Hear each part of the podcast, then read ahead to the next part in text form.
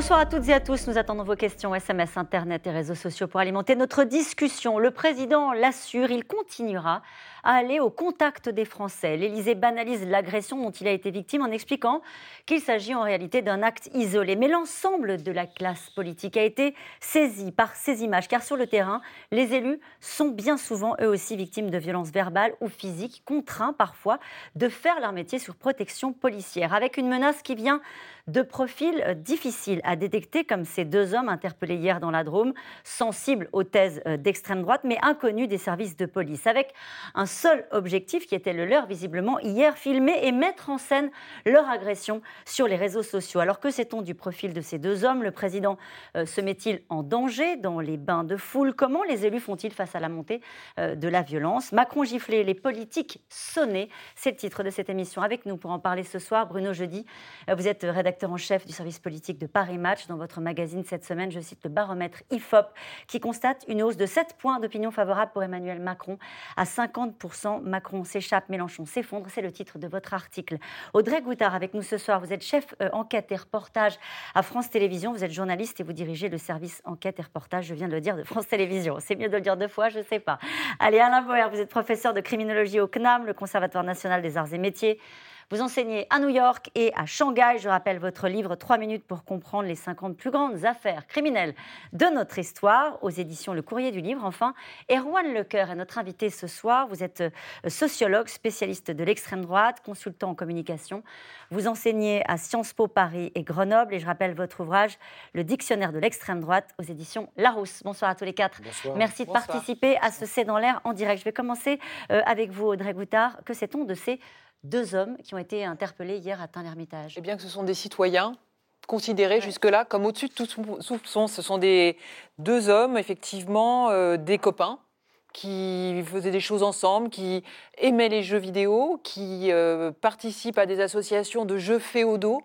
Euh, qui, ne sont, qui sont totalement inconnus des services antiterroristes, totalement inconnus des services de police on, a interrogé euh, leurs proches, les amis, euh, qui sont totalement sidérés de ce qui s'est passé. Donc, effectivement, on est dans cette mouvance de, gens qui s'apparentent, qui ont des, sympathies pour les Gilets jaunes, mais qui ne sont affiliés à aucun parti Il y a eu des perquisitions euh, qui ont mhm. été réalisées chez eux et on a trouvé deux, trois trucs, deux, trois choses. Deux, trois choses, oui, effectivement, on va dire. On va dire comme ça. Oui, effectivement, des piliers euh, historiques euh, de la littérature, d'une littérature extrémiste. On retrouve effectivement Mein Kampf, mais on retrouve aussi un bouquin d'Hugo Chavez on retrouve euh, des, des, sur les réseaux sociaux, puisque ce sont des gens qui fonctionnent essentiellement par, les, par le biais des réseaux sociaux, on retrouve effectivement des accointances, des, likes pour des, groupuscules comme l'action française. Mais on retrouve aussi... Ça veut dire, vous laissez entendre qu'il n'y a pas de cohérence politique derrière les éléments qu'on a retrouvés chez eux Pour le moment, à ce stade de l'enquête, il n'y a pas de colonne vertébrale, tout simplement. Par rapport, effectivement, à des militants euh, qui seraient passés à l'action, qu'on a connus euh, ces, dix dernières années, on tombe de plus en plus sur ces profils-là, profils qu'on aura retrouvés avec les Gilets jaunes, évidemment. Hein. donc le, le, parallèle que les policiers font lorsqu'ils nous en parlent, ils nous parlent d'un profil Gilets jaunes, anard de droite, anard de gauche. Pour l'instant, on ne sait pas vraiment, mais sans structure politique avérée. Erwan Lecoeur, des, euh, donc des, des, personnalités au fond difficiles à décrypter politiquement? Oui, oui, c'est d'ailleurs la, nouveauté et ce qu'on voit apparaître depuis maintenant une bonne dizaine d'années à travers les réseaux sociaux notamment, ce qu'on appelle la fachosphère, qui a été d'abord un endroit où se retrouvaient des gens qui venaient de l'extrême droite et qui composaient des sites, euh, des forums, tout un tas de choses et qui attiraient à eux des gens qui étaient plutôt de cette obédience politique. Mais depuis maintenant une dizaine d'années, un certain nombre de chercheurs montrent, démontrent qu'il y a de plus en plus, d'abord la fachosphère s'est agrandie, elle a une audience qui dépasse largement les groupuscules traditionnels, même les partis ou mouvements traditionnels, Rassemblement national ou autres, et qu'aujourd'hui il y a beaucoup de gens qui se sont agrippés à ces réseaux qu'on va appeler de rebellitude, hein, ces réseaux de rebelles, euh, où il y a, où règne une forme de confusion, une forme d'agressivité, une forme, je dirais presque, de refus du monde tel qu'il est. Et on voit bien, en effet, le profil des, deux personnes qui, qui vient d'être rappelé, on voit bien qu'il ne s'agit pas forcément de camelots du roi tels qu'on pouvait les étudier il y a 20 ou 30 ans euh, avec leur renaissance. Il ne s'agit pas non plus de royalistes pur jus. Ce sont des gens qui aiment bien euh, les chevaliers du XIIe et XIIIe siècle, d'où l'appellation Montjoie Saint-Denis. Mais on voit ça aussi dans un film célèbre, Les Visiteurs. C'est l'expression utilisée par le, personnage de Jean Reno. Donc on ne sait pas très bien d'où cela vient, peut-être de Game of Thrones, peut-être de Camelot, peut-être de tout un tas d'autres choses. Ces gens-là font des arts martiaux moyenâgeux. Je ne pense pas que ce soit très efficace dans la vie d'aujourd'hui, hein, de se promener avec une épée de 2 mètres de long.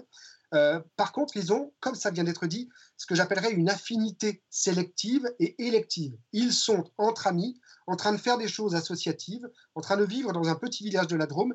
Et là, d'une certaine façon, peut-être que le verre de trop, peut-être que euh, des choses qu'ils ont vues récemment sur Internet, parce qu'ils sont abonnés à des chaînes YouTube et Internet où il y a des gens d'extrême droite, euh, Monsieur de Léquin, euh, des, des, fachos traditionnels, hein, on va dire, voilà, royalistes et autres, eh bien, influencés par ces modèles, par les jeux en ligne, où je vous rappelle, il est aussi question de politique désormais, puisqu'on discute dans les jeux en ligne, eh bien, peut-être que l'un des deux est passé à l'action, poussé par l'autre qui lui filmait. J'arrive euh, pas à savoir, euh, euh, peut-être encore avec vous, Erwan Lecoeur, si c'est plus, plus grave ou moins grave le fait qu'il ne soit pas structuré politiquement. Vous voyez ce que je veux dire? C'est-à-dire que ça rend le geste peut-être même encore plus gratuit.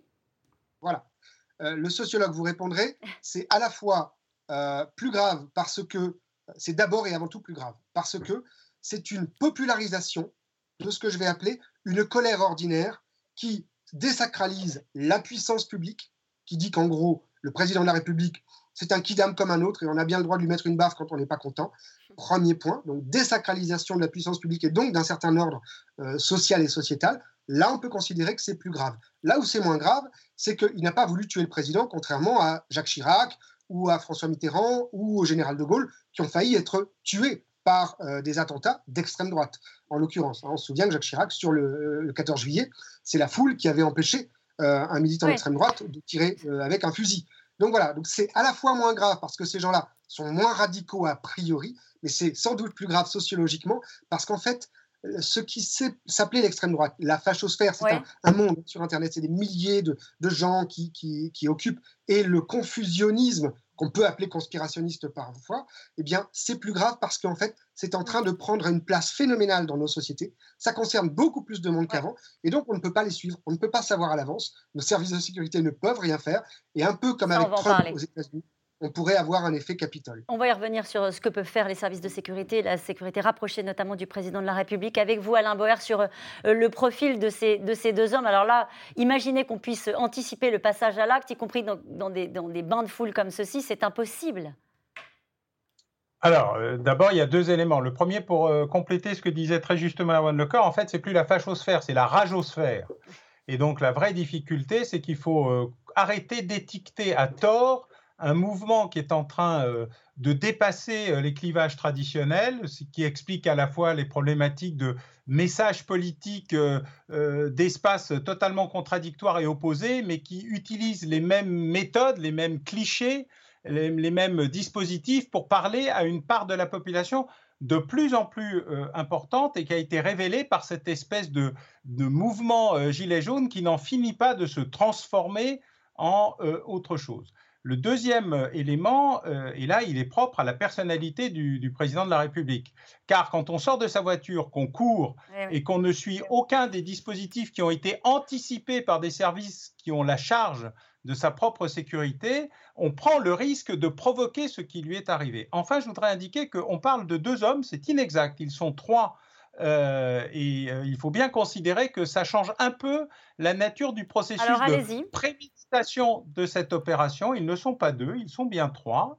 Euh, et il va falloir commencer à réfléchir à comment il a été possible d'organiser ce mini guet-apens dans des conditions où euh, la maîtrise du temps et de l'espace par le président de la République euh, était totalement imprévisible. Il y a une réflexion sur la nature même de ce que pourrait être le, fait d'aller au contact sans aucune préparation euh, sans aucune anticipation, avec des gardes du corps qui vous courent derrière alors qu'ils doivent être devant, il y a là aussi un enjeu pour le président de la République de mm. repenser sa propre action il peut aller au contact, mais il peut le faire proprement sans mettre en danger. Alain c'est important ce que vous dites, c'est euh, assez nouveau par rapport à ce qu'on a entendu jusqu'ici. Vous dites trois personnes, donc un qui met la gifle, un qui filme et un qui fait quoi?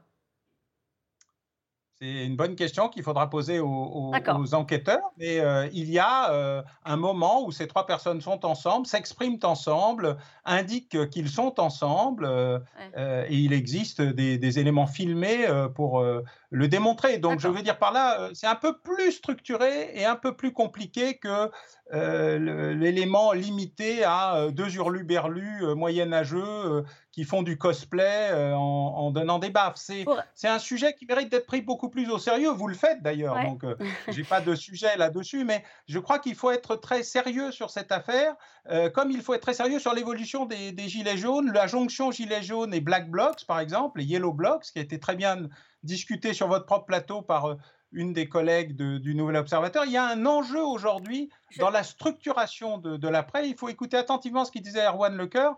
Euh, l'effet Capitole, c'est pas juste un épiphénomène, c'est un effet construit qui est en train de se développer. Et je dis souvent que la dernière goutte, celle qui fait déborder le vase, elle n'est pas plus grosse que les autres, mais c'est celle qu'on voit. Juste pour être bien sûr ce que vous avez dit dans votre première partie de votre réponse, euh, Alain Boer, vous dites que ce serait une faute que de vouloir euh, dire que c'est l'ultra-droite ou l'ultra-gauche. Vous parlez vous-même mmh. de ragosphère. En réalité, quand on entend Jean-Luc Mélenchon encore aujourd'hui hein, et hier qui a tweeté en disant vous avez dit euh, que la violence allait s'exprimer et qu'elle s'exprimait aussi de la part de l'ultra-droite, vous dites que c'est une, une erreur de le lire comme ça. Oui, ça dépasse très largement les étiquettes traditionnelles. Nous sommes dans autre chose, une sorte de, collusion euh, de toutes les rages, euh, de tous les énervements, de, toutes les ruptures, euh, et qui s'exprime par une violence de plus en plus forte, et y compris contre les élus. On l'a vu contre les, des journalistes, des élus locaux, des élus nationaux. vous étiez, je crois, ce matin avec le président du Sénat euh, qui faisait le, listing de l'augmentation massive des élus locaux agressés alors qu'ils sont directement la démocratie de proximité, ce qui prouve que ce n'est pas l'éloignement qui pose problème, c'est vraiment la relation avec les institutions. Bruno Jeudi, l'Élysée, c'est intéressant d'ailleurs de le prendre dans ce sens-là, c'est-à-dire qu'on voit bien la gravité mmh. qu'ont eu nos trois intervenants jusque-là par rapport à ce qui s'est passé hier. Et de l'autre côté, on a l'Élysée qui nous explique que c'est pas grave, quelque part, que c'est un acte isolé et que ça va certainement pas arrêter le président de la République dans ses déambulations. En fait, l'Élysée euh, minimise parce qu'il ne veut pas mettre en avant la difficulté que Emmanuel Macron, malgré des sondages, euh, euh, et nous en publions un dans Paris Match, qui sont plutôt favorables, avec un, taux de, bonnes opinions de 50%, ce qui est très élevé, l'Élysée ne veut pas mettre aussi en, lumière une partie de la population est, très, très en colère contre Emmanuel Macron. Ça va bien de dire qu'il y a 50% de bonnes opinions, mais on oublie de dire que 30% de ceux qui n'ont pas une bonne opinion sont très en colère, n'approuve pas du tout Emmanuel Macron. Donc c'est une personnalité clivante il l'éprouve sur le terrain. Et hier, il l'a vu, j'allais dire, toucher du doigt, hélas, avec cette, cette, euh, cette, claque. Donc euh, l'Élysée a plutôt beau jeu, a essayé de minimiser au maximum, euh, parce que le président de la République s'est lancé. C'était la deuxième étape d'un Tour de France, donc il a l'intention de, continuer. Mais de la même. c'est pas son risque de dire qu'au fond, on passe à autre chose, de ne pas s'arrêter sur le fait que c'est à la fois la fonction qui est attaquée, que c'est à la fois la République et le, le chef de l'État, sa personne lui-même. Euh, comment est-ce que vous expliquez Vous voyez ce que je veux dire ça, ça paraît un peu étonnant ce, serait quand même quelque part euh, un aveu d'une partie d'échec pour, euh, Emmanuel Macron, qui euh, se retrouve un peu comme Nicolas Sarkozy dans son mandat. En 2011, avait lui-même été agrippé violemment par,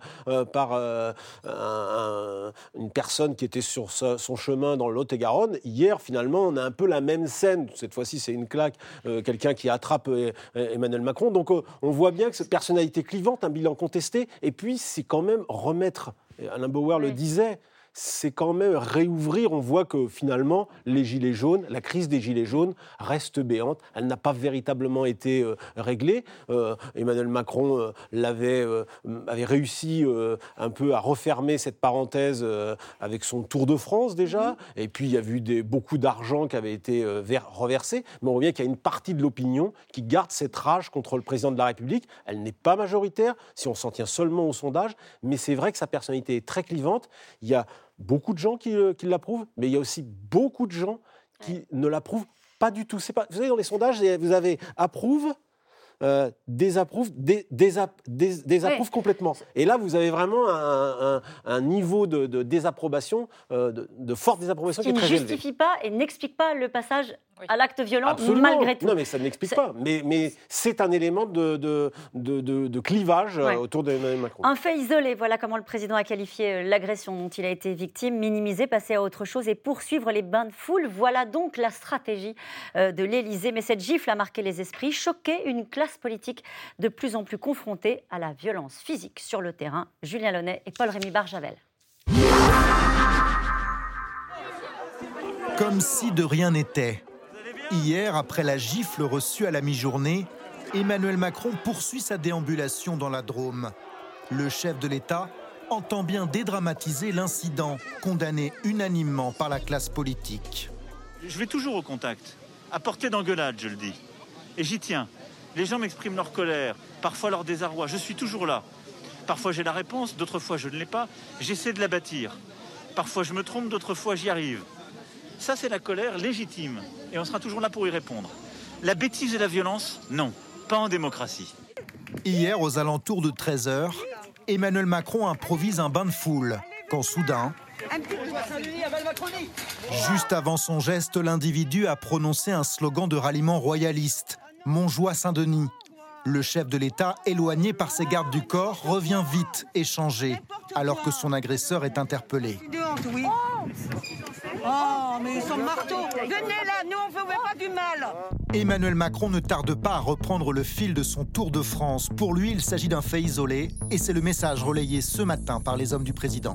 Il ne faut pas donner le sentiment que ce qui a été fait par cet homme euh, est représentatif de la société ou de la population française y compris d'une forme de colère de la part d'une partie des Français. je pense que la meilleure réponse à cela, c'est de ne pas changer, de ne pas s'arrêter, de ne pas dramatiser la situation, mais sans négliger la force et la violence symbolique du geste. A member of the public slapped French President Emmanuel Macron in the face.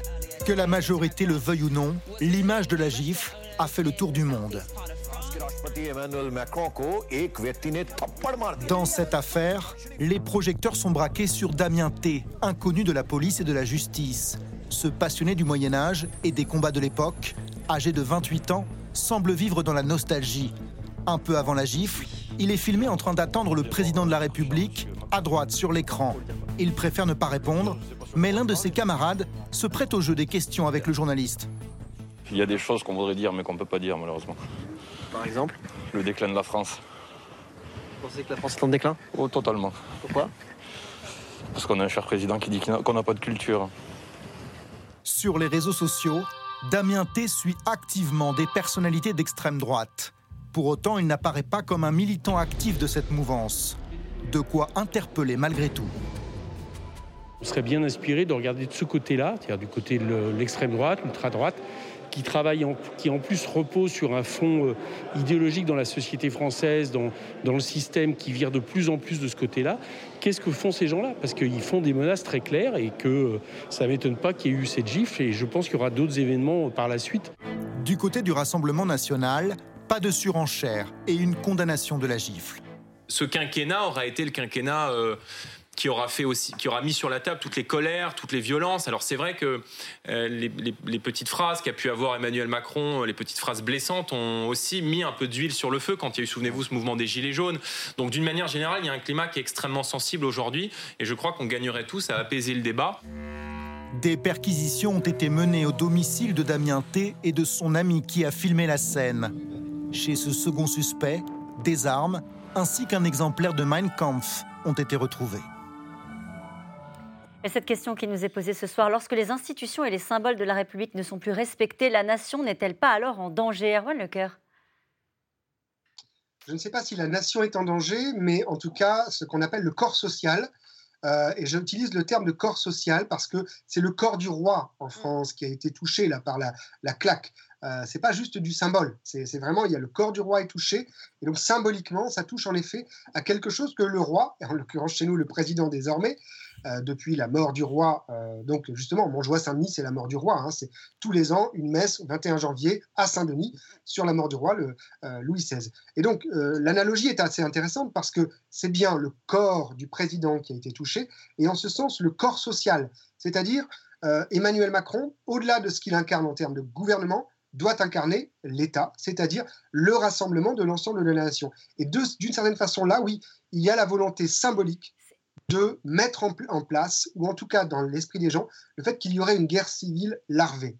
Et j'utilise les mots que beaucoup de sociologues utilisent depuis maintenant quelques années, il y a bien, notamment sur les réseaux sociaux, notamment dans les jeux vidéo en ligne, notamment dans cette euh, fusion entre ce qu'on va appeler la, la, réalité et la fiction à travers, je le disais, les séries télévisées, les films, hein, Les Visiteurs, c'est un film, euh, voilà. Il y a là une confusion extrême qui est en train de mettre à mal des, euh, je dirais, des, des choses qui nous reliaient jusqu'à maintenant et qui disaient ça, on ne touche pas. C'est sacré. C'est pour ça que je parlais de désacralisation du pouvoir et notamment de la puissance publique. Et c'est exactement ce qui s'est passé. Alain Bauer, c'est ce à quoi vous faisiez référence tout à l'heure avec cette goutte d'eau, c'est-à-dire qu'on sent bien, y compris dans la classe politique, cette réaction unanime avec euh, on a eu des, experts sur le plateau de C'est dans l'air hier qui nous ont expliqué que la violence dans le débat politique, c'est une vieille histoire, que ça a toujours existé. Mais cette fois-ci, on sent une fébrilité, on sent, je le dirais presque, une peur de la part de l'ensemble de la classe politique sur la stabilité du système face à ces actes de violence, euh, notamment qu'on a pu constater aussi au moment de la crise des Gilets jaunes. Bah, d'abord, il y a eu une désacralisation de la classe politique elle-même. Hein. Erwan Lecoeur parlait du corps du roi. En fait, Ernst Kantorowicz, qui est le, grand concepteur, l'historien qui a inventé euh, le fait que le corps du roi, il y en avait deux, un corps physique et un corps symbolique. Et il se trouve que la baffe, elle atteint les deux en même temps. Euh, c'est assez rare. Euh, euh, en général, on a des complots, des organisations structurées, lourdes. On veut assassiner le roi ou, le président. Et on est dans des logiques où la population est choquée, scandalisée, même vraiment refuse cette, cette idée. Et puis là, on est dans une situation où c'est justement une partie de la nation qui est en train de se décrocher. Et ça, c'est un phénomène qui est lié à la désacralisation des politiques par les politiques eux-mêmes. Depuis qu'ils jouent à Twitter, euh, YouTube, aux réseaux sociaux et à revenir au plus près alors que Jacques Pilan, le, principal conseiller en communication de François Mitterrand, expliquait que justement le roi devenu président de la République, c'était distance et rareté, eux, ils sont présents tout le temps, partout. Ils se précipitent sur tout événement. Ils débarquent, on les voit. On se demande à quel moment ils travaillent d'ailleurs. Euh, moi, je me souviens très bien quand je travaillais avec Michel Rocard, qu'il engueulait les ministres et les préfets qui se déplaçaient pour l'accueillir à l'aéroport en disant Mais qu'est-ce que vous foutez là? Allez donc bosser. Vous êtes dans un bureau, j'ai pas besoin d'avoir des hôtesses d'accueil. Et c'est un vrai enjeu de cette transformation, de cette course effrénée à la visibilité, à l'instantanéité, à la perte totale de perspective. Ils se sont désacralisés. Ils ont ouvert la voie, alors pas à la violence, mais à une sorte de euh, retour à euh, une sorte de, retour au niveau. Ils, sont descendus de leur piédestal et ils deviennent euh, vulnérables. Je pousse le raisonnement euh, que, vous entamez, Alain Bauer, en disant que ce sont d'autres figures d'autorité qui ne sont pas forcément désacralisées, qui sont aujourd'hui euh, visées par la violence. On peut naturellement penser aux policiers, aux pompiers, aux instituteurs, aux médias d'une manière générale. Alors, est-ce que c'est l'ensemble de, de ces figures d'autorité qui ont été désacralisées et qui, du coup, sont aujourd'hui victimes de violences? Bien sûr, puisque au lieu d'imposer l'autorité, de la structurer et d'entrer dans un dispositif de rapport de force qui est il y a des institutions, il y a des règles, et il faut respecter les règles, et pour respecter les règles, il y a toute une série de dispositifs, tout est devenu négociable. Euh, il y a une, sorte de dispositif qui vise à supprimer le rôle de l'autorité et de l'institution, à la délayer, euh, à, la, dissoudre dans une espèce de négociation permanente euh, qui vise à reconnaître de la communauté ici, euh, du regret là, etc. Il se trouve qu'un pays, une histoire, une nation, c'est un dispositif où justement il y a une institution, une colonne vertébrale. Le reste ne fonctionne pas avec des morceaux d'os qui tiendraient tout seuls par l'opération du Saint-Esprit. En tout cas, on sent bien la fragilité. bien sûr, dans ce côté on, sent bien la, fragilité. Bruno Jeudi, on sent, je le disais, est-ce que vous allez dans ce sens-là euh, euh, Cette peur, on, a vu la classe politique, ce n'était pas le cas hein, la, précédente fois pour Nicolas Sarkozy lorsqu'ils étaient mmh. fait alpaguer. Euh, tout le monde avait expliqué qu'il était dans la provoque, au fond, il avait mmh. que ce qu'il méritait. Cette fois-ci, il y a eu comme un effet de souffle sur l'ensemble des politiques avec, est-ce que vous le confirmez, une forme de fébrilité en se disant les prochains, ça peut être nous? Bah, d'abord, c'est assez rare, vous avez raison. Euh, au moins euh, parce que les politiques ne sont pas souvent capables de faire preuve d'uni- d'unité et, et d'unanimité euh, sur des moments importants, y compris même les derniers attentats terroristes où euh, ça n'a même pas duré quelques secondes. Là, c'est vrai que la claque, tout à coup, a provoqué une, une union de l'extrême droite à l'extrême gauche. C'est assez rare, il faut le souligner. Ça ne durera pas, rassurons les. Ou, on va Oui. le dire aux téléspectateurs, Ça les ne durera pas. oui, pour- pourquoi? Parce que on tout le monde sent bien, en tous les cas, je mettrais peut-être Jean-Luc Mélenchon de côté, puisque ces derniers temps, euh, il s'est singularisé. On sent bien que de toute façon, en France, on est entré dans un moment d'hystérisation de tout. Le débat, le débat public, le débat politique devient impossible. Euh, euh, même, j'allais dire, le débat public, euh, même parfois au niveau local. C'est vrai, pour des futilités, aujourd'hui, on agresse des, des maires. Il y a deux ans, un maire, le maire de Signes, a été tué pour, par un homme qui contestait une amende de 68 euros liée à une affaire de décharge. Donc on voit bien qu'aujourd'hui, c'est très difficile. Aujourd'hui, l'élu, le dépositaire de l'autorité est systématiquement contesté. Il y a une contestation de l'autorité dans la société. C'est pas d'aujourd'hui. Et euh, Mais est-ce qu'il y a une peur, mais- une crainte de certains personnels politiques qui se disent oui, bon bah on est exposé, on prend des risques, on sont- nous sommes des personnages publics. Est-ce que vous les voyez de- très régulièrement Est-ce que certains ont renoncé à certains bains de foule, à certaines activités, euh, Alors- justement parce que il y a cette peur d'aller au contact de ces- des Français? Franchement, c'est difficile de le dire aujourd'hui parce que ça fait un an qu'ils ont été privés de bains de foule. Donc c'est vrai que Ouais, c'est le redémarrage des, euh, des, des bains de foule, y compris pour le président de la République qui l'avait annoncé et qui a bien l'intention de poursuivre ce, euh, Tour de France. Pourquoi le fait-il? Il faut le rappeler parce que euh, euh, il en a besoin. Dans, tous les traits d'image qui sont effectués sur le président de la République, on sait que c'est celui de la préoccupation des Français, de la déconnexion qui est le plus mauvais. C'est-à-dire que ce président de la République, par rapport au précédent, est critiqué justement pour cette déconnexion qu'il aurait avec le pays. Donc du coup, il va et il prend son risque. Il prend un risque. Il le dit d'ailleurs. hein, il, le, il le redit. euh, c'est une décision politique d'aller au contact euh, des, Français. Et il le fait longtemps avant. Il est en campagne. Pour l'instant, non, je ne dirais pas qu'ils ont peur. Je dirais qu'ils savent maintenant que les campagnes, les campagnes électorales, les campagnes présidentielles qui s'annoncent, sont devenues des moments euh, très tendus, avec de la violence, de l'électricité dans l'air. Alors, euh, il y a déjà la violence sur les réseaux sociaux, mais il y a aussi cette violence physique qui s'est exprimée. C'est rappelé depuis hier le nombre, j'allais dire, d'agressions, d'humiliations de ce type. Euh, Il y en a quand même eu déjà pas mal. Alors, effectivement, le président de la République, c'est rare, mais les premiers ministres, les chefs de parti, euh, on en a euh, régulièrement. On a ri au début des entartages et des enfarinages, mais c'est pas du tout une, une- une plaisanterie. Erwan Lecoeur, vous vouliez dire un mot? Oui, juste une chose. euh, je rappelle juste qu'une société qui n'est pas capable de mettre en scène les conflits qui la traversent, et ça a été le cas ces dernières années, ça a été rappelé, autour des Gilets jaunes, autour de la question du mouvement climat, autour de la Convention citoyenne climat, euh, les conflits sont bel et bien là et ne sont jamais résolus, ne sont pas mis en scène, ne sont pas résolus de façon sérieuse. Ça veut dire coup, quoi, là, on a- pardon ça, ça veut dire quoi, pardon, ne sont pas résolus? Ça veut Eh dire qu'on n'a pas exemple- apporté de réponse claire à, à ces, à ces revendications, à ces demandes, à ces problématiques? c'est pas seulement les réponses, c'est aussi la façon, la mise en scène, la façon dont on met en scène le conflit. On reconnaît les camps et on prend une décision en disant voilà, il y a un camp qui pense cela, un camp qui pense cela. On a plusieurs fois eu l'impression, les Gilets jaunes, la Convention citoyenne, d'autres, de s'être un peu fait rouler dans la farine. Je pense que ça peut jouer un rôle parce que un conflit qui n'est pas soldé peut dégénérer en crise et en euh, guerre, en guerre, entre guillemets, en micro-guerre civile. Et donc, symboliquement, c'est ce qui est en train de se passer dans notre pays. On le voit bien sur les réseaux sociaux.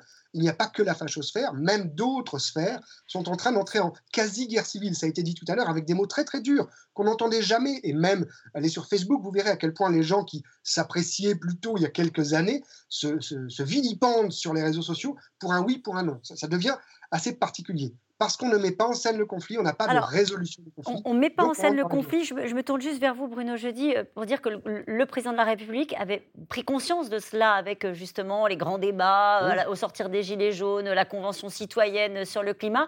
Il n'avait peut-être pas apporté la bonne réponse, mais en tout cas, il y avait peut-être le bon diagnostic au début de l'idée qu'il fallait mettre en image l'idée qu'on se parle et qu'on ne soit pas d'accord. Ah bah, pour essayer de, de- de- de partager le diagnostic, il a plutôt, euh, il a plutôt euh, fait œuvre euh, euh, et- il s'est beaucoup déployé sur le terrain. C'est vrai que le grand débat, c'était une bonne idée, mais je suis d'accord, à l'arrivée, il n'y a pas eu les solutions. Personne n'a vraiment a retenu, personne n'a retenu vraiment les conclusions euh, du débat sur les gilets jaunes. On devait aller vers une loi de décentralisation, n'a pas été, euh, ça n'a pas été le cas. Euh, La convention climat, on voit bien qu'elle l'a terminé un peu en eau de boudin. Euh, donc euh, c'est vrai que les, les problèmes n'ont pas Alors. été les problèmes n'ont pas été résolus. Et ça, c'est vrai que c'est toujours, et Emmanuel Macron était porteur de ça, d'une efficacité de la parole, euh, de la parole publique. Et au bout de cinq ans, ben, il n'a pas, il n'y a, il y a pas eu cette efficacité. Pour la- en tous les cas, une, une partie des Français le, le pense. Audrey Goutard, il y a peut-être la nécessité donc de remettre en scène les clivages, euh, les débats, comme l'explique à l'instant euh, Erwan Lecoeur, et puis il y a les sanctions. Euh, cette gifle-là, elle peut coûter très cher. Oui, jusqu'à 3 ans de prison, euh, 45 000 euros d'amende. Bon, après, euh, ça va être face au juge euh, que, le- que la peine se déterminera, à savoir la question d'Alain Boer, est-ce que c'était prémédité ou pas? Pour l'instant, les enquêteurs ne le pensent pas. Est-ce que- est-ce qu'il y avait un, un plan, si vous voulez, pour, euh, pour, tu- pour, euh, pour Gifler. blesser, gifler le président de la République, le symbole qu'il représente? Donc tout ça se décidera. Euh, la, garde à vue vient de commencer. euh, les, les auditions, visiblement, les suspects parlent, hein, ils s'expriment, ils expliquent leurs gestes. Qu'est-ce qu'il raconte de Alors, ce que vous en de savez? ce qu'on en sait, de ce qu'on en sait, ça n'est pas, c'est, euh, on sent qu'il y a un espèce de mélange entre euh, faire un bon coup qui sera reporté sur les réseaux sociaux. Donc euh, là, la question se pose, cette espèce de geste euh, impulsif, disent-ils. Euh, il y a visiblement aussi euh, euh, l'excitation de s'être retrouvés ensemble à ce moment-là, euh, euh, le fait d'avoir un peu bu aussi, Ouais. puisqu'on on sait maintenant qu'effectivement il y avait de l'alcool, euh, il y a de l'alcool dans cette affaire. Donc c'est un mélange de plusieurs choses et évidemment une colère, mais diffuse euh, vis-à-vis du président de la République et de ce qu'il euh, de ce qu'il représente. Le président est-il sorti du protocole de sécurité hier à Tain-l'Hermitage Le porte-parole du gouvernement assure que non, mais dans un climat de violence et à la veille d'une campagne électorale présidentielle en particulier qui s'annonce très rude, le GSPR, le service de protection du chef de l'État, est sur le qui-vive en permanence. Romain Besnénou et Christophe Roquet. Prénom Emmanuel. Nom Macron. Nom de code Vega.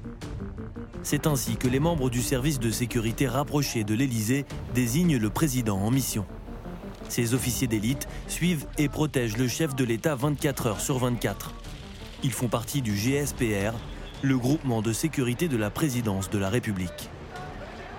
Mais hier, ont-ils été pris de court? Allez, allez, venez là. Le président de la République a pris une décision, je dirais, spontanée. Il ouvre la portière, il descend de voiture en courant. Les officiers de sécurité sont un peu surpris parce que tous ne sont pas dans sa voiture. Vous avez des officiers de sécurité à l'avant et à l'arrière de la voiture. Donc ils voient la portière, ils voient le président sortir, ben, ils font comme, comme lui, ils sortent et ils euh, courent pour euh, se mettre au moins à sa hauteur. Mais Macron a, un peu comme dans une course d'a- d'athlétisme, euh, un petit temps d'avance par rapport à ses officiers qui finalement le rattrapent.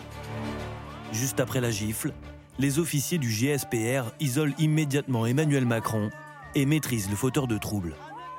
Leur mode opératoire est en principe quasi infaillible. Lorsque le président va au contact comme hier, le GSPR adopte la position dite du triangle. Trois officiers armés en position serrée autour du chef de l'État pour ne laisser aucun angle mort. En amont, d'autres membres de la sécurité se mélangent à la foule pour faire du renseignement. On les appelle les éléments précurseurs. On doit sonder la, la- la foule avant, avant un bain de foule, savoir si la foule, est, si la foule est hostile, pas hostile. Dans ce cas, encore une fois, sur l'image qu'on voit, apparemment, le bain de foule est improvisé. Donc, effectivement, si on n'a pas le temps de sonder un petit peu la foule, savoir les intentions et le type d'accueil qu'on aura, ben, c'est l'effet surprise qui, qui prédomine. Ces hommes en noir, nous les voyons en permanence aux côtés du chef de l'État depuis la création du GSPR en 1983. Facile à reconnaître, costume cravate, oreillette et insigne.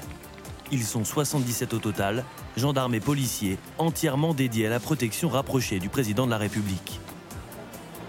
Un service d'élite, parfois pris par surprise, comme ici en 2011 avec Nicolas Sarkozy, ou en 2012, quand François Hollande candidat est enfariné sur scène.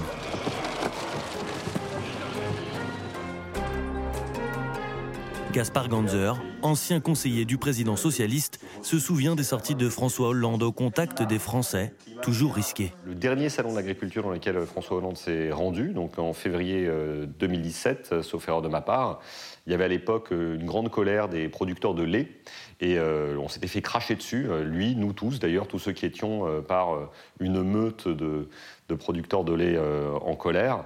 Et malheureusement, dans ce genre de cas, malgré euh, les parapluies et les protections qui sont données, on ne- on n'y peut pas grand-chose. Le chef de l'État n'est pas le seul à être protégé par les forces de la République.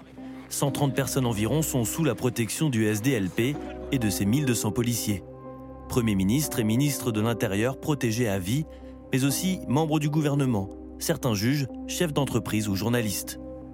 C'est le cas de Zineb El Razoui, ancienne pub de Charlie Hebdo, régulièrement menacée de mort. Elle vit sous protection policière continue depuis les attentats de 2015. On ne s'y habitue euh, jamais, malheureusement. Et je trouve que je ne suis pas la seule qui ne devrait pas s'y habituer. Est-ce que la société française s'habituera au fait que des civils, des journalistes, des gens qui n'ont commis aucun délit, qui tiennent un discours euh, légal, vivent dans une prison ambulante en plein cœur de Paris? Pour être protégé par les services d'élite de la République, il faut être identifié comme cible par la sécurité intérieure qui évalue le niveau de menace sur un individu et le classe sur une échelle de 1 à 4. Et cette question qui nous est posée ce soir, Emmanuel Macron est-il plus en danger que d'ordinaire Alain Boer? Alors, il est plus en danger en raison des éléments qui ont été avancés par euh, euh, tous ceux qui sont présents avec vous euh, ce soir, c'est-à-dire euh, une rage, euh, une expression, une violence qui est une violence sociale, sociétale, et euh, le fait qu'il est en partie responsable de- du côté euh, clivant euh, de cette rage. Il y a une chose qui est d'être ne, ne pas aimé, euh, il y a une autre chose qui est d'être haï. Et le niveau, la structure de la haine et du rejet personnel qui le concerne est extraordinairement élevé, comme le rappelait tout à l'heure Bruno Jeudi. Donc la réponse est, est oui. Ensuite, il y a un deuxième problème qui est la spontanéité et l'absence de respect de règles de base, euh, notamment euh, le fait que, oui, on ne se précipite pas en courant, en laissant... euh, ses protecteurs derrière soi, tout d'un coup, parce qu'on a une pulsion irrésistible d'aller serrer des mains. Le, président des États-Unis n'aurait pas fait ça. N'aurait pas pu ben, peut faire pas, ça. Parce que le président des États-Unis, il ne décide de rien. Il bouge une demi-oreille et euh, le Secret Service euh, le, prend par, le prend par la main ou par le callback, le met dans une voiture et le ramène à la maison et il se fait sermonner. Euh, voilà, donc ce sont des dispositifs qui sont très différents. D'abord, ils ont perdu beaucoup de présidents et ils ont compris qu'il fallait arrêter de rigoler avec ça. Et ensuite, il y a des règles qui sont précises, elles sont structurées et elles sont claires. Et enfin, je voudrais dire un mot. Il manque au président de la République, comme à certains de ses prédécesseurs, euh, quelqu'un qui soit suffisamment proche de lui pour lui dire qu'il ne faut pas faire ça. Et alors, cet individu existait, il a disparu. euh, C'était M. Benalla, qui a eu pendant longtemps ce rôle un peu particulier d'être le, le garde du corps intime du président, capable de lui dire des choses parce qu'ils sont en confiance et pas seulement le serviteur de l'État dont la mission est de protéger le président. Et il n'a pas été remplacé. Et peut-être que l'individu qui aurait pu lui dire on ne fait pas ça et on ne court pas et on attend que les précurseurs s'installent et on peut marcher plutôt que de courir pour aller faire votre bain de foule improvisé, eh ben ce personnage n'existe plus alors qu'il a existé avec quasiment tous les présidents jusqu'à Nicolas Sarkozy. L'ancien, l'ex-commandant du service de protection des hautes personnalités euh, euh, disait ce matin la tradition présidentielle française, c'est que le président fait ce qu'il veut. Oui, alors que le président américain ne s'appartient pas. C'est-à-dire que le président américain, comme disait très bien Alain Boer, est aux ordres, aux ordres de ses services de, de, de secrets, de ses services de protection. Le président français, c'est on peut dire qu'il fait ce qu'il veut, mais en même temps, euh, on a un président de 40 ans euh, qui, euh, qui est de la nouvelle génération et qui effectivement court vers, le- vers la foule. Et vous avez en face un type qui a à peu près le même âge, qui spontanément lui donne une colline, claque. Vous voyez ouais. ce que je veux dire? C'est- C'est-à-dire qu'on est dans une, sur- dans une génération avec en plus chacun filme chacun. C'est ça qui est très qui est intéressant et qui est un cauchemar pour les services euh, d'ordre. C'est-à-dire que les services d'ordre voient bien qu'ils ont affaire à un président de la République qui n'est pas incontrôlable. Il faut garder raison, mais qui effectivement bah, joue avec les réseaux sociaux et avec euh, son, son époque. Bruno Jeudi fait la moue. J'ai accompagné plusieurs, j'ai accompagné plusieurs fois Emmanuel Macron dans des déplacements, et c'est vrai que quand il a décidé d'aller à droite euh, euh, et qu'ils veulent le faire aller à gauche, euh, Voilà. voilà, il n'ira pas. Par exemple, il y a un déplacement aux Antilles qui est assez connu, où le président a décidé d'aller voir, de- de- de- d'aller dans une maison, d'aller voir euh, des gens parce qu'il l'invitait dans la rue. Il y est allé. On imagine que ça, pour un président Mais- des États-Unis, ce serait absolument Mais- impossible. Alors en même temps, ça lui donne aussi une certaine authenticité. Euh, on reproche souvent aux hommes politiques d'être déconnectés, de ne pas aller au contact. Il y va et, les, et, et ça fait partie, hélas, du risque de la politique aujourd'hui, euh, en tous les cas euh, en Europe et singulièrement en France, avec un président qui est élu au suffrage C'est universel. raison de dire en Europe et ailleurs, puisqu'en fait cette violence contre les politiques, les représentants de l'autorité, elle euh, existe dans d'autres euh, démocraties. Euh, Audrey Goutard, euh, euh, il ne pourrait pas être formé, le président de la République, à ce genre euh, de choses. Et l'est-il? Et je sais que les maires suivent des formations euh, par le GIGN. Alors, bien sûr que le président de la République est formé, mais dès ses premiers pas, et même avant d'entrer à l'Élysée, il reçoit une de ses services euh, à la fois de renseignement et de protection. Évidemment qu'il sait parfaitement ce qu'il doit, ce qui doit se faire, et après, c'est un choix politique de ne pas le faire. C'est autre chose. Euh, ensuite, effectivement, Par exemple, c'est quoi? C'est le genre de choses qu'on lui apprend euh, au Bah, président de la République? Alain Ne pas- Boer, ne pas, ne pas courir avec euh, ses services Ça, derrière ça lui. paraît, ça paraît, euh, la une- base. La base, la base, c'est que le, le- le- sa protection Triangle. est en triangle et devant lui et derrière lui et sur les côtés pour avoir des yeux partout et voir exactement ce qui se passe et pour essayer, tenter d'éviter ce type d'incident. Donc oui, bien sûr, il n'a pas fait ce qu'il fallait et oui, bien sûr, on lui avait appris ce qu'il fallait faire. Euh, après, je voudrais juste te dire une petite chose, c'est que il y a quelques années, les services d'ordre et de surveillance de, rapprochés d'un président de la République demandaient à ce que les gens devant euh, qu'il allait saluer soient des militants et non pas des citoyens euh, lambda. Donc les, le- les choses ont un peu évolué et la spontanéité est là. Donc les services d'ordre doivent s'adapter à cette spontanéité qui est finalement assez souhaitable. Ils ont dû adapter leur dispositif, justement, euh, les- le fait qu'ils soient filmés euh, en permanence, le fait qu'on ait un président qui euh, aille très systématiquement euh, au contact en ne respectant pas forcément euh, toutes les règles. C'est un dispositif qui est gravé dans le marbre ou c'est un dispositif qui s'ajuste en fonction aussi d'autres menaces qu'on n'a pas évoquées ce soir, Alors- mais les menaces terroristes aussi. Bien sûr. Aux États-Unis, il était gravé dans, il est gravé dans le marbre. En France, effectivement, il s'ajuste. Je vous rappelle le président Hollande qui avait choisi, parce que c'était un acte politique fort selon lui, d'aller au Bataclan juste après l'attentat, alors qu'il y avait un risque de surattentat. Ses services d'ordre étaient absolument terrorisés et savaient très bien que ça présentait un énorme danger. Le président a pris cette décision. Après, c'est un, un- un fin équilibre entre le politique et euh, la nécessité, la nécessaire protection de, l'homme d'État, voyez. Erwan Lecoeur, c'est intéressant ce que dit à, l'instant euh, euh, Audrey Goutard. C'est-à-dire qu'à la fois, les présidents, ils ne peuvent pas apparaître totalement déconnectés, totalement hors sol, totalement protégés. C'est-à-dire que quand il y a une, pluie de crachats, quand on l'entendait dans, le, dans, leur portage, ils doivent garder euh, voilà, un visage de marbre. Il faut être à la fois auprès des Français et à la fois être, être protégé. L'équilibre, il n'est pas, il est, il pas simple à trouver. Il est d'autant moins simple à trouver que la société va très vite sur ces registres. C'est-à-dire que l'imaginaire des réseaux sociaux, l'imaginaire qui a concouru à l'émergence et à l'arrivée de cet événement, cette claque, euh, vient, à mon avis, beaucoup des réseaux sociaux, des, euh, des jeux en ligne, de euh, cet imaginaire de, des chevaliers du XIIIe siècle retravaillé par les jeux vidéo, par euh, les séries télé, et etc. Et donc, un président comme Emmanuel Macron, ça a été bien dit, il avait un temps d'avance sur la société quand il est arrivé. Il était très dynamique, euh, il était prêt à, bouger, à aller euh, à tel ou tel endroit, et on le sait, euh, en effet, comme ça a été dit, on, a du mal à le, à le cadrer.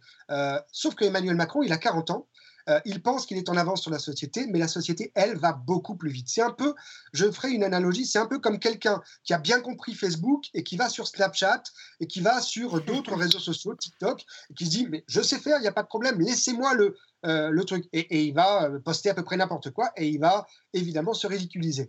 On l'a vu ces dernières années, il y a un problème fondamental qui est que la culture populaire de notre pays, comme d'autres, hein, mais, moi je connais bien l'Inde par exemple, où la, tradition était plutôt calme et d'un seul coup, dans les années 90, euh, l'Inde est devenue un pays très très très compliqué et fasciste aujourd'hui, avec des gens qui s'agressent, qui se tuent dans les rues, euh, avec un, un pouvoir extrêmement dur sur les réseaux sociaux et partout. Eh bien, euh, aux États-Unis, on l'a vu, au Brésil, on l'a vu, dans d'autres pays aussi. Notre société est une société où la culture populaire se mêle de ce que je disais, des séries télé, des films, etc., de jeux vidéo qui sont extrêmement Ouais. anxiogènes et qui sont extrêmement générateurs de cela, et de clash. Il y a une culture du clash que Emmanuel Macron n'a peut-être pas encore compris, bien qu'il soit un président jeune. J'ai envie de dire, il y a un relativisme, un confusionnisme absolu sur ces réseaux sociaux. Et ça, le politique, aujourd'hui, aucun politique n'est capable pourtant- de suivre ce Et, pourtant, ils essaient de, envie de- de les utiliser, comme vous le disiez tout à l'heure. hein, je ne sais plus qui le disait. Ils les utilisent parce que c'est un, euh, devenu un, un média aujourd'hui direct, euh, euh, voilà, sur lequel ils vont euh, dès qu'ils le peuvent. On se souvient de la vidéo hein, du président de la République avec McFly et Carlito. il y, a, il y a quelques semaines qui avait fait beaucoup parler. Il y a cette question que je voudrais poser avant d'aller au troisième reportage. Alain Boer, en cette période de forte tension, Emmanuel Macron ne devrait-il pas cesser les bains de foule dangereux? Non, parce que le bain de foule ne pose pas de problème s'il est préparé. Euh, Je prends l'exemple, hein, même euh, scène, le président ne court pas. Il euh, laisse les précurseurs s'installer à l'arrière de, de la foule. Il le laisse son service de sécurité aller, euh, ceux qui sont devant, devant, ceux qui sont à côté, à côté, etc. Il réduit de 99% le risque de ce qui s'est passé. C'est pas 100%, mais au moins il peut faire exactement la même chose sans se mettre en danger. Et surtout, je le répète, c'est un peu comme euh, l'affaire euh, du masque euh, ou du vaccin. Le problème, c'est pas de se sauver soi-même, c'est d'éviter de faire tuer les autres. Parce que ce qui le met en danger, c'est lui et c'est le personnel de l'État, les fonctionnaires qui le protègent. Dans cette affaire, il y a un coût politique, il y a aussi un risque de coût euh, social, de mise en danger d'autres personnes qu'il devrait intégrer Mhm. euh, dans sa tête. Il peut faire le même coût de proximité Ouais. avec euh, une réduction considérable des risques qu'il prend et qu'il fait qu'il prendre. fait prendre aux autres. Nous évoquions ce soir la violence de la société. Elle espère, elle, qu'avec ce procès, la peur va changer de camp. Nous parlons de Mila, euh, qui a fait face la semaine dernière à 13 prévenus jugés pour l'avoir harcelée, euh, menacée de mort, de viol euh, sur Internet. L'adolescente de 17 ans qui avait critiqué l'islam sur euh, les réseaux sociaux est devenue le symbole de cette violence gratuite, ce déversoir de haine porté bien souvent par des individus lambda, pas forcément identifiés comme fanatiques ou comme dangereux. Lasso Gelabert, Laura Rado et Diane Cacciarella. Elle est devenue le symbole du cyberharcèlement, bien malgré elle. Mila, adolescente de 17 ans, s'est confrontée la semaine dernière à 13 prévenus, jugés pour avoir harcelé et menacé la jeune femme sur Internet. La peur change de camp. Et plus nombreux on sera à l'ouvrir, plus on sera fort, plus on sera puissant face à la menace et, et au harcèlement qui fera qu'empirer si, si on reste sans rien faire, si on continue à se soumettre. Tout commence en janvier 2020.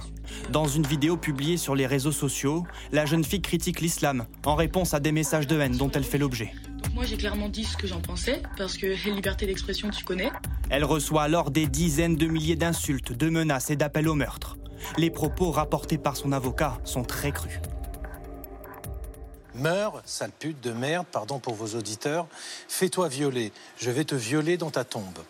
Un jour viendra où tu te feras tuer pour tes paroles, ma belle. Même un professeur d'histoire inconnu s'est fait égorger pour des caricatures. Toi, t'es connu, tout le monde te déteste, dont moi, et tout le monde veut ta peau. Ce n'est qu'une question de temps, etc., etc. La vie de Mila est en danger. La lycéenne est aussitôt déscolarisée, placée sous protection policière constante et vit isolée dans un appartement. Sur le banc des accusés du tribunal de Paris, les profils sont pourtant surprenants. 10 hommes et 3 femmes, âgés de 18 à 35 ans, venus de toute la France, la plupart sans casier judiciaire. Ceux que l'on va juger ne sont pas du tout des individus dangereux. Mais c'est ça qui est le plus effrayant. C'est n'importe qui. Mais il y a des personnes qui vont lire leurs messages, euh, qui vont peut-être être un peu plus fragiles et qui ensuite peuvent passer à l'acte. Tous risquent entre 2 et 3 ans d'emprisonnement et jusqu'à 45 000 euros d'amende. Mais l'enfer de Mila continue. Après de nouveaux torrents d'insultes sur les réseaux sociaux, l'adolescente craque. Je n'ai plus rien, plus de vie, plus de vie sociale autrement que sur les réseaux. J'ai l'impression d'être un robot, de ne plus être un être humain, mais un souffre-douleur. Gérer ce Far West numérique, c'est toute la difficulté des autorités. Leur meilleure arme, le site Pharos. La plateforme permet aux internautes de signaler des comportements illicites publiés sur le web. En 2009, plus de 52 000 signalements sont enregistrés, plus de 4 fois plus, 10 ans plus tard. Et l'affaire Mila résonne jusqu'au sommet de l'État. quand vous avez une jeune fille qui critique l'islam sur les réseaux sociaux, elle est harcelée et elle ne peut même plus être dans une école. Mila. Ça veut dire qu'on est devenu fou. En plus des réseaux sociaux, ces policiers du net ciblent aussi des forums de jeux vidéo où les propos racistes et homophobes sont bien réels. Depuis 4 ans, cet avocat spécialisé en droit pénal de l'Internet croule sous les demandes de clients harcelés. Selon elle, si les moyens pour lutter contre le cyberharcèlement ont progressé, on reste bien loin du compte. Déjà, il faudrait lutter contre l'anonymat, c'est-à-dire qu'on peut avoir un pseudonyme, mais il faut que derrière le pseudonyme, une personne puisse être systématiquement retrouvée et recherchée pour qu'elle puisse répondre de ses actes. Il faut que les plateformes coopèrent davantage dans la suppression des messages, dans la modération des contenus qui lui sont signalés et dans la transmission des données d'identification aux autorités. Il faut plus de magistrats, plus de moyens au service des enquêteurs, plus de procureurs pour qu'on puisse avoir une justice plus rapide. Le virus du cyberharcèlement continue de se propager. En 2019, 22% des 18-24 ans ont déjà subi des attaques répétées sur les réseaux sociaux. Juste avec vous, Audrey Goutard, que sait-on du profil de ces personnes qui ont menacé euh, Mila sur les réseaux sociaux? C'était très bien dit dans le sujet. Ce sont c'est Monsieur et Madame tout le monde. On a eu accès justement à un de, des jeunes hommes, des jeunes hommes qui euh, sont mis en, qui est mis en cause et il est mis en cause parce qu'effectivement il a proférer les mots atroces qu'on a entendus là, dans la voix, par la bouche de, la- de son avocat, ce sont ces mots-là. hein. Donc euh, il, a, il a dit vraiment des horreurs. Euh, quand vous voyez le personnage, c'est Monsieur Tout le Monde qui n'a pas compris. comment, alors? Ouais, Qu'il n'avait pas compris. Il n'a pas compris ce que ça pouvait provoquer. Il était derrière son pseudo. Dans un monde idéal où on pouvait insulter, euh, menacer de mort cette euh, jeune fille sans aucun danger. C'est ce qu'il a compris, lui. Alors maintenant, il en est tout à fait désolé. Et je, je- je- quand, je- quand la jeune Mila se retrouve face à ces profils-là, j'espère que ça lui fera du bien et que ça la rassurera un peu, euh, dans le sens où, effectivement, elle a on n'a pas affaire à des terroristes, on a affaire à des gens qui se lâchent, comme on dit. Euh, voilà, c'est c'est Et vraiment ils sont très, identifiés par la plateforme, la, la- la plateforme Pharos euh, dont Alors, on vient de parler dans, dans le reportage? La plateforme Pharos a la possibilité de les identifier, d'ailleurs c'est comme ça qu'on les a retrouvés. En fait, techniquement, c'est très simple. hein, de, de- on le- vous voyez, par exemple, euh, les pédophiles qui voudraient s'exprimer sur les réseaux, on ne les entend pas, on ne les voit pas, parce que techniquement, on peut les bloquer. Techniquement, on pourrait très bien bloquer tous ces gens-là, on pourrait très bien les menacer et en tout cas les dé- démasquer Ouais. euh, au, propre, au- au propre et comme au figuré. On pourrait très bien effectivement faire en sorte qu'ils apparaissent sur les réseaux sociaux, qu'ils soient immédiatement identifiés et immédiatement stoppés. Ça ne se fait pas. Parce que effectivement, ce sont des négociations, etc., et que la plateforme Pharos n'a pas assez de fonctionnaires, si vous voulez, pour travailler sur ce système. En attendant, c'est quand même 100 000 messages haineux euh, et de menaces de mort qu'a reçu euh, Mila. Il faut quand même que les téléspectateurs ça. se rendent compte de ce que c'est. C'est c'est absolument incroyable ce qu'elle a reçu. Et évidemment, c'est c'est une marée qui arrive. euh, Et techniquement, cette marée aurait pu ne pas arriver. Pourquoi n'arrive-t-on pas à interdire l'anonymat sur les réseaux sociaux? Régis en Côte d'Or qui pose cette question à Alain Boer. Parce qu'on n'a pas décidé de l'imposer. Parce que l'identité numérique est un sujet très compliqué en France comme ailleurs, comme la carte d'identité, euh, la biométrie et toute une série de sujets. Parce qu'on a inventé Internet comme un espace merveilleux de bisounours heureux, une sorte d'autoroute numérique où il n'y aurait pas de code de la route. En fait, le code de la route, c'est embêtant. Euh, réduire la vitesse, mettre une ceinture de sécurité, avoir des feux rouges, des passages piétons, tout ça casse les pieds alors que c'est la liberté, la grande liberté absolue de l'univers 2.0. Et comme l'a très bien dit Audrey Goutard, ce qui était formidable euh, dans, le procès Mila, c'était d'écouter les explications, je dirais même pas les excuses parce que c'était même pas le sujet, les oui mais ça valait pas, en fait c'est un grand défouloir, euh, ça concernait personne, on racontait ça mais on le pensait même pas, comment? Mais pourquoi je suis là? Je suis poursuivi, mais qu'est-ce que j'ai fait? Donc euh, il y a un moment où la pédagogie d'Internet, la pédagogie de l'insulte, la pédagogie de la menace de mort, ne peut passer que par la mise en place d'un code de la route d'Internet. Le code de la route, il faut un permis de conduire. Ce permis de conduire, c'est une identité numérique qui n'empêche pas d'avoir un pseudo si on a envie d'avoir un pseudo et une jolie photo euh, si on veut beaucoup se rajeunir ou se refaire pousser des cheveux euh, Ça sent virtuels. vécu, Boer. faut assumer, oui, il faut assumer le fait qu'on puisse être poursuivi. Et, et quand on fait ça, effectivement, il y a un effet, ce que vient d'expliquer Audrey Goutard très bien, c'est que euh, la vague euh, devient une vaguelette, qu'il reste quelques irréductibles euh, qui seront poursuivis, comme les négationnistes et les autres, mais qu'il y aura un effet de pédagogie, de remise en état du vivre ensemble dans l'univers virtuel et, pas seulement de c'est un grand défouloir où tout est autorisé, car il y a des effets secondaires. Et je le précise, les principales victimes, ce sont des enfants qui se suicident, des jeunes qui s'entretuent. C'est pas des hommes politiques ou des figures emblématiques, mm. c'est vraiment des centaines de milliers de victimes ordinaires qu'il faut prendre en considération. Vous avez raison de, le préciser. Euh, Erwan Lecoeur, rapidement, un mot sur ce reportage qu'on vient de voir. Et euh, cette euh, société, est-ce que c'en est une digitale, numérique, sans limite, sans borne c'est une, c'est une folie, en effet. C'est une sorte de folie, ça a été très bien dit. Nous vivons dans l'ère du fictionnel qui viendrait remplacer le réel. Et là, on voit très bien ce qui est en train de se produire. On sait très bien aussi que des centaines de milliers d'enfants sont extrêmement agressés par cela. Chaque jour, il y a des victimes. Chaque jour, il y a aussi des victimes chez les gens comme vous et moi qui euh, veulent peut-être euh, poster des choses. Et c'est anti, euh, c'est contre la liberté d'expression en réalité. Je vous le dis rapidement, les années où j'ai travaillé sur les questions d'extrême droite, les premiers à m'agresser sur les réseaux sociaux étaient des gens d'extrême droite. Mais c'était simple, on savait, on connaissait la règle du jeu. J'ai travaillé sur le sujet, ils m'agressaient un peu, mais jamais méchamment, jamais juste. Aujourd'hui, ça c'est soi-disant désidéologisé. Ce n'est pas du tout vrai. C'est beaucoup plus dangereux je pense qu'en effet, il va falloir rapidement euh, instaurer un code de la route, un code de déontologie, et beaucoup plus que ça, il va falloir réinstaurer quelque chose de l'ordre du commun, c'est-à-dire nous vivons dans la même société, même sur les réseaux sociaux, sinon nous aurons des guerres, et elles ne seront pas que symboliques, elles ne seront pas que euh, réseaux sociaux. Ce seront de vraies comme nous l'avons vu récemment. Avant d'aller rapidement aux questions euh, des téléspectateurs, Alain Boer, on n'a pas découvert la violence avec les réseaux sociaux quand même. Euh, les grands mouvements de foule, les grands mouvements euh, de violence préexistaient à l'existence même des réseaux sociaux. Qu'est-ce qu'il y a de différent?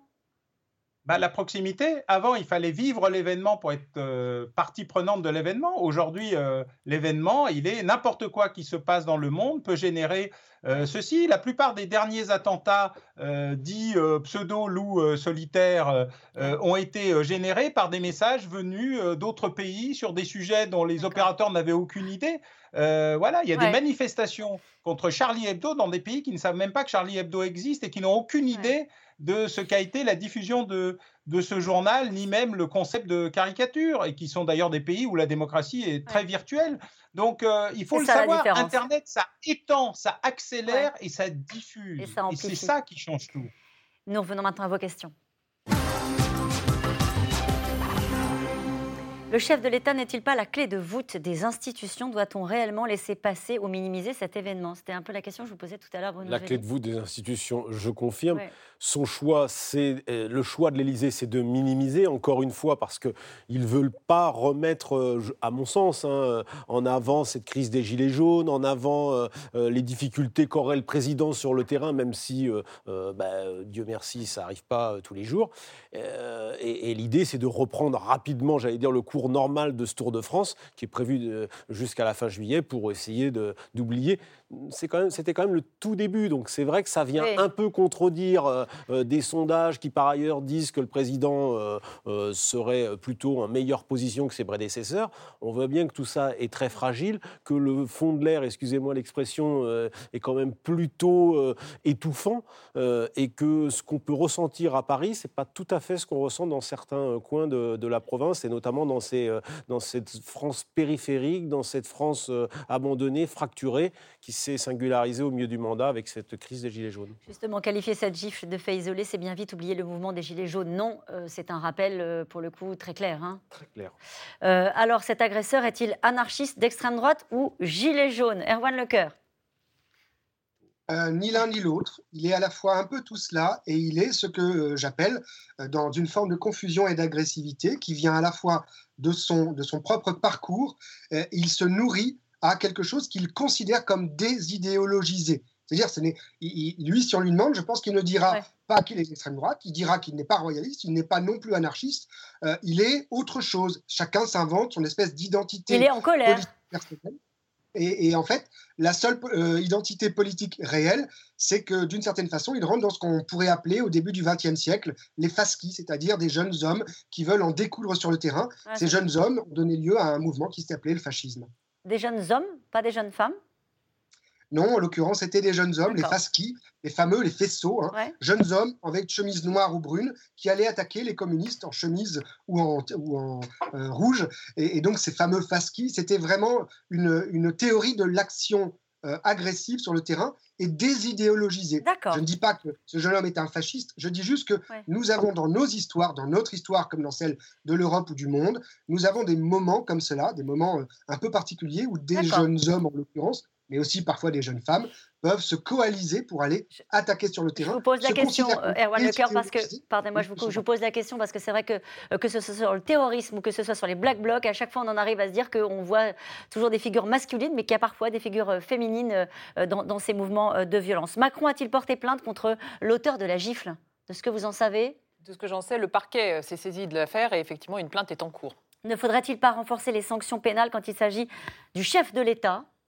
Euh, il a pris, euh, alors il faut rappeler que pour Nicolas Sarkozy, puisqu'on faisait état de l'agression en 2011, l'auteur avait pris six mois de prison euh, avec sursis. Alors là, en l'occurrence, il risque trois ans de prison, 45 000 euros d'amende. Je ne crois pas qu'il y ait un projet d'augmenter, de, de, durcir les peines. Du chef de, Juste rassurer nos téléspectateurs, le, il ne sera pas écartelé comme le fut François-Robert Damien. Vous savez, c'est celui qui avait donné un coup de canif sur... 60 bourreaux, 60 heures de supplice sur la main de Louis XV. Euh, voilà, ce qui est, très, ce qui est enfin, bon, c'est pas marrant, mais c'est Damien Damien. Euh, ce début de campagne ne laisse pas augurer, ne laisse augurer rien de bon pour la suite. Est-ce que ça, c'est une crainte de, la part de, des, politiques que vous pouvez croiser? Oui, oui. Toutes les campagnes sont émaillées d'incidents. Euh, la dernière, en 2017, il y en avait eu. François Fillon avait été enfariné dans un meeting à Strasbourg. À chaque fois, il y a des incidents. Toutes les dernières campagnes. Je crains hélas qu'on n'y échappe pas en 2022. Franck est un peu agacé. Le président n'a-t-il pas désacralisé lui-même sa fonction en se prêtant à des pitreries avec des youtubeurs? On lui a reproché. En même temps, il est, vous le disiez, c'est un président qui a 40 ans et qui fait avec les outils de son époque et les stars de son époque? Oui, moi je crois qu'il fait avec ses outils de son époque. C'est un peu la différence que j'ai avec Alain, Alain, Bauer qui tout à l'heure faisait la description de cette désacralisation de la vie euh, politique et de la fonction euh, présidentielle. C'est vrai qu'elle est désacralisée depuis déjà un, certain temps. On peut-être imaginer que euh, est-ce que Emmanuel Macron l'a augmenté ou pas? Je ne crois pas. Je crois aussi qu'il fait avec les outils euh, de communication, euh, communication d'aujourd'hui. Ça lui a été vraiment vivement reproché, y compris dans la classe, dans la classe politique. Moi, ce qui m'inquiète plus, c'est les hommes politiques qui eux-mêmes ont parfois euh, un langage euh, euh, incitant parfois à la haine. Je me souviens d'une une d'un hebdomadaire qui s'appelle Valeurs Actuelles où il y avait Philippe de qui disait J'appelle à l'insurrection, entre guillemets, à la une d'un hebdomadaire. Je trouve que ça, si vous voulez, c'est de, c'est porteur de. C'est irresponsable. C'est irresponsable, surtout par rapport à des profils comme les, les, les deux hommes qui sont en garde à vue actuellement.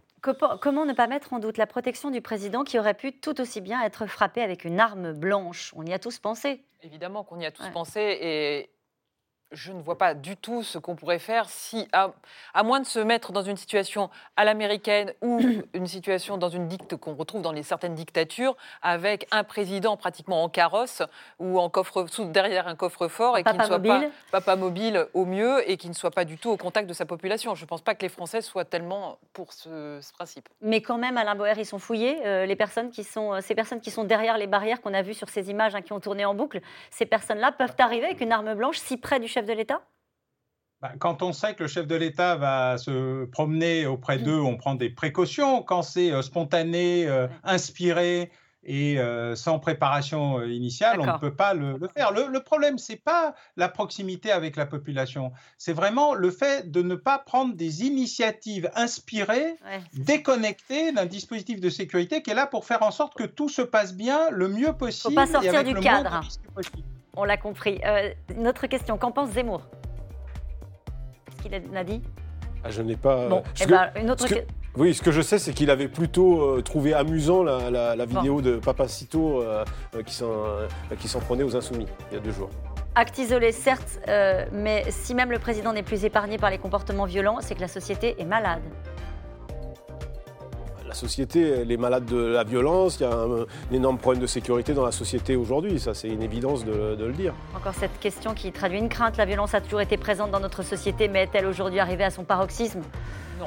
Non. Non, parce que ce type d'agression, on les a vus, on, les a, on en a parlé, on a vu un sujet où vous montrez, on montrait Hollande, Sarkozy, euh, Chevènement a été entarté, euh, Jospin a reçu du ketchup, bref, voilà, c'est rien de neuf sous le soleil. Merci à vous tous, c'est la fin de cette émission qui sera rediffusée ce soir à 23h55. Je vous rappelle que vous pouvez retrouver C'est dans l'air quand vous voulez, en podcast notamment. Tout de suite, c'est à vous. Belle soirée.